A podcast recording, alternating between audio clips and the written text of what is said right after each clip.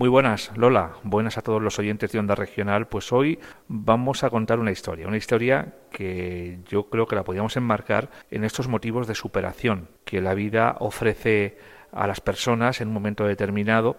Vamos a contar la historia de Jesús Santos. Él es un jubilado ya, se jubiló prematuramente porque le sobrevino una enfermedad como es el Parkinson y a raíz de ahí alguien le recomendó que tenía que superarse y que tenía que reinventarse, por decirlo así. Y él descubrió un dote, el dote de la pintura. Desde ese momento, pues pinta, pinta cuadros y además lo hace bastante, bastante bien. Don Jesús Santos, muy buenas. Hola, buenas días, buenos días. Bueno, pues te has reinventado, por decirlo así. Bueno, era algo que siempre me había gustado, la cultura en general siempre me ha gustado, he sido amante del cine, de las obras de arte, de la pintura también, lógicamente, eh, de la lectura. Y bueno, pues cuando me llegó ese momento de la jubilación, pues era algo que lo tenía medio previsto, el, ir a alguna escuela de, pintura y algo, iniciarme en ella, porque bueno, tenía pues ese, digamos, sentimiento de alguna vez empezar a pintar, porque es una actividad que me ha llenado mucho y que que me distrae mucho, me lo paso pintando y bueno, pues lo inicié me prácticamente cuando en la jubilación realicé una ruta de Camino de Santiago y ahí me replanteé qué iba a ser de mi vida y una de esas actividades en la que pensé fue la pintura. ¿Cómo fue todo ese proceso? No sé si fue traumático Hombre, al principio cualquier enfermedad, cuando te, diagnostican una enfermedad de este tipo, pues lógicamente al principio lo pasas mal, vas pasando por diversas fases y sí, al principio lógicamente es traumático, pero son cosas que tienes que ir superando poco a poco porque la vida sigue.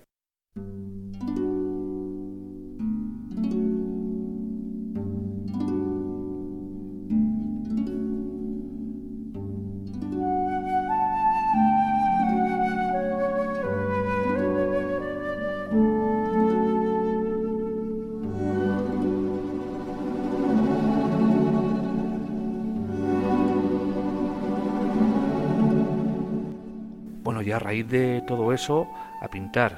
Sí, a pintar. Al principio a mí me ha ido fluyendo prácticamente, no sé, luego eh, me he enterado que hay una escuela denominada de arte ingenuo, porque la verdad es que yo no tengo estudios absolutamente ninguno de bellas artes ni nada, y lo que me ha ido surgiendo lo he ido representando. Eh, nada, sin, al principio era punteo, puntillismo, sin reglas, digamos, básicas, sin tener en cuenta, digamos, los grandes principios de la pintura y poco a poco, pues, me he ido pues, informando, estado, recibo los consejos de José Semite Segura, al cual visito en su escuela de arte de vez en cuando para recibir sus consejos. Y bueno, pues como en todas las actividades vamos evolucionando y cada vez pues, me intereso en descubrir nuevos campos pictóricos. Pero nada, soy un mero aficionado porque yo prácticamente llevo pintando un año y medio. Jesús, hay que decir que, como decíamos al principio, que es un claro ejemplo de superación porque evidentemente la enfermedad del Parkinson sigue su proceso y digamos que la pintura te sirve de, entrenamiento, te sirve de, eh, digamos, terapia pues sí, porque el efecto del Parkinson en mi organismo es sobre todo la rigidez y me viene muy bien ejercitar las manos para que evolucione la enfermedad lo más lentamente posible. Bueno, pues eh, ¿qué tipo de pintura es la que practicas, eh, Jesús? Bueno, últimamente he ido evolucionando. Prácticamente lo, eh, era puntillismo y lo hacía con rotulador, el material más empleado es la tinta aunque he empezado a emplear pasteles y algo de, acuarela. Bueno, ¿y qué, proyectos tienes en mente?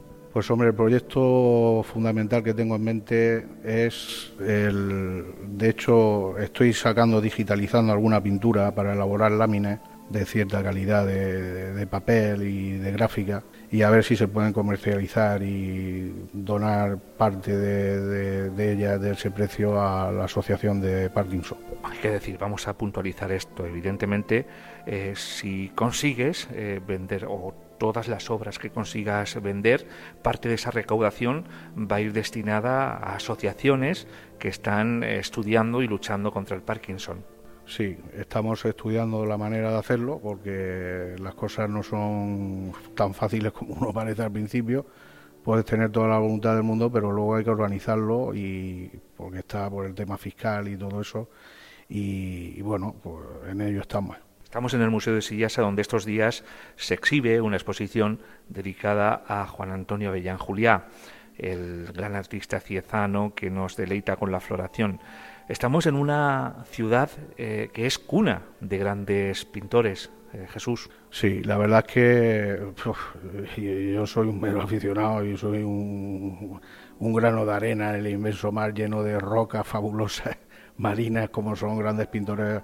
Eh, Avellán me gusta mucho y aquí el Museo de Sillasa, pues la verdad es que yo, yo hecho en falta, la verdad, un, museo que sea mm, perpetuo para los pintores o sea, que funcione todo durante todo el año para la pintura ciezana, porque creo que hay grandes artistas. Yo ya te digo que me considero un mero aficionado, ¿eh? pero me gustan mucho los, Aquí yo creo que tenemos figuras ¿eh? a nivel nacional y de obra extensísima para poder disfrutar todos de, eso, de esa maravilla de pintura ciezana en concreto. Jesús, pues nos vamos a despedir con un mensaje que quiero que lo des tú. Además, a todas esas personas que se pueden encontrar en la misma situación y que, bueno, no hay que rendirse y hay que seguir adelante e intentar superarse. Bueno, pues animaros a animar a todas las personas que podéis encontrar algún tipo de dificultad. La vida ya se sabe que está llena de trabas. ¿eh? Y luego un consejo a, a los que tienen próxima la jubilación o están jubilados. La jubilación hay veces que hay personas que no, pero hay veces que hay que prepararla.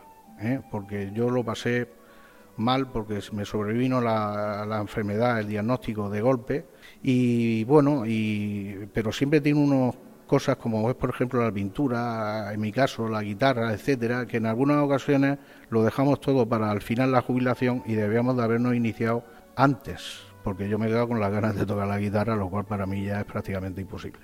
Pues muchísimas gracias por atender los micrófonos de Onda Regional, la emisora pública de la región, y ánimo y a seguir adelante. Muchas gracias a todos. Pues muchísimas gracias a Jesús eh, Santos, un ejemplo de superación. Lola, un saludo desde Cieza.